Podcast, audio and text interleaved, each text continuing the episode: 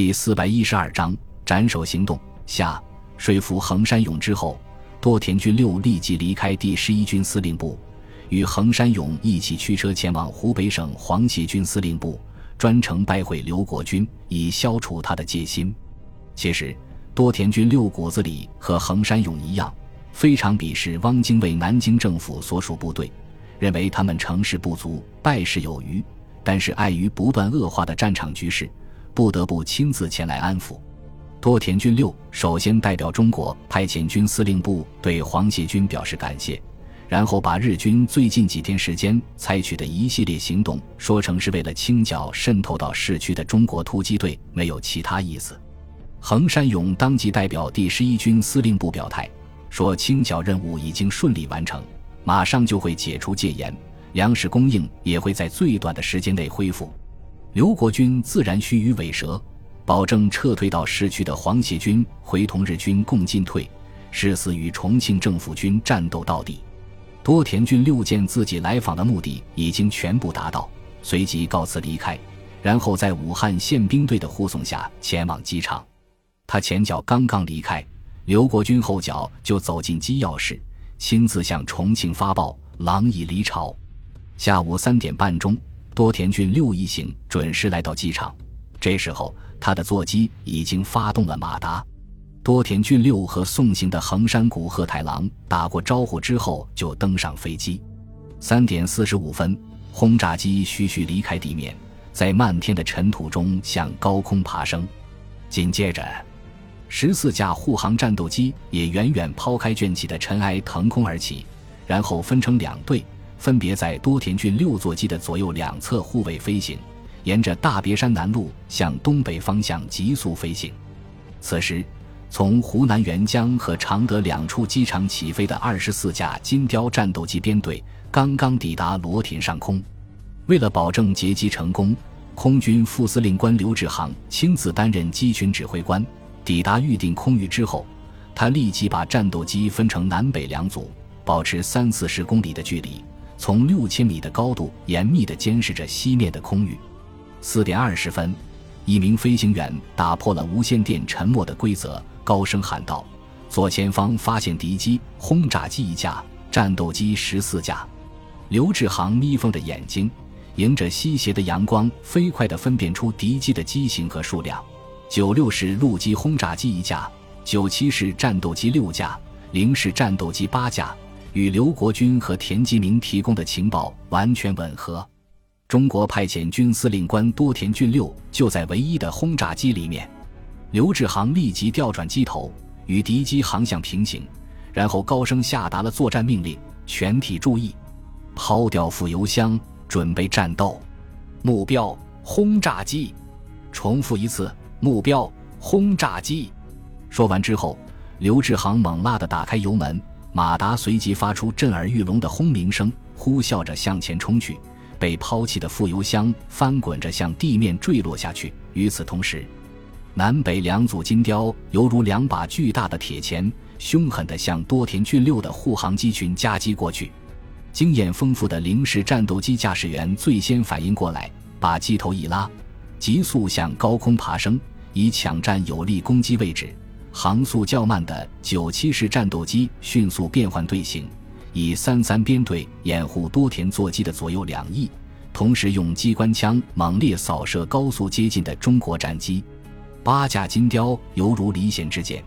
笔直地向高空中的零式机群扑了过去。其余的战机在刘志航的率领下，兵分三路，从左右下三个方向发动攻击。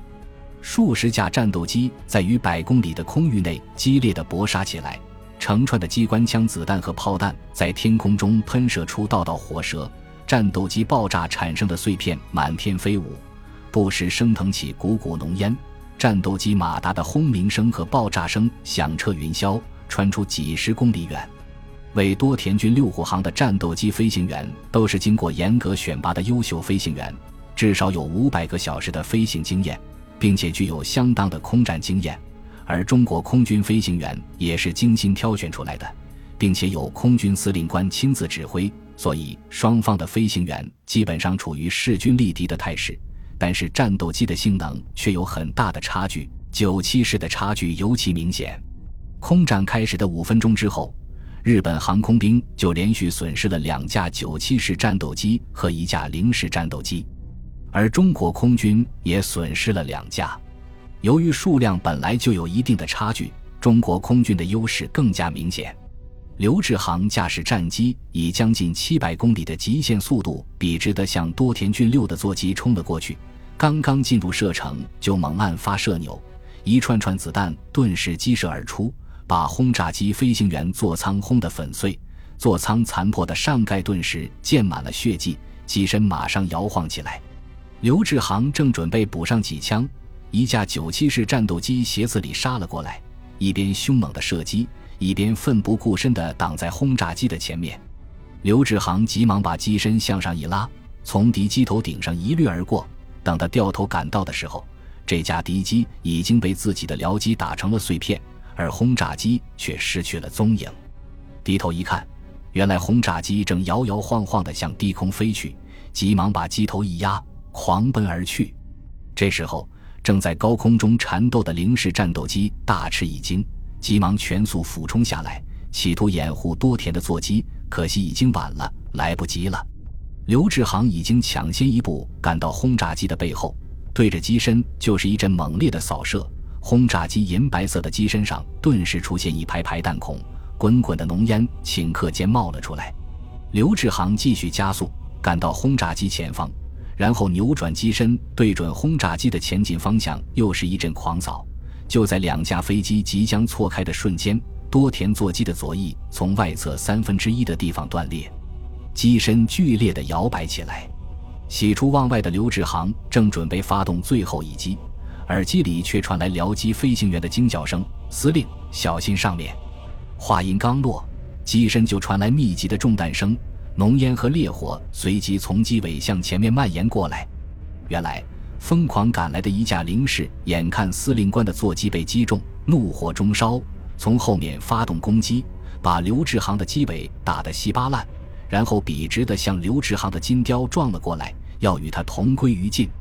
没等刘志航反应过来，耳边就传来一声惊天动地的爆炸声，僚机以自己的身体挡住了敌机的偷袭，两架战机同时被炸得粉碎。刘志航怒目圆睁，用力稳住机身。然后不依不饶地向多田骏六的座机追了过去，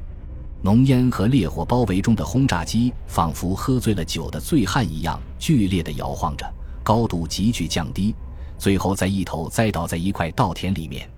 这时候，刘志航的座舱里面已经满是浓烟，使他几乎无法呼吸。他急忙掀开舱盖，把伞包往背上一背，纵身跳了下去。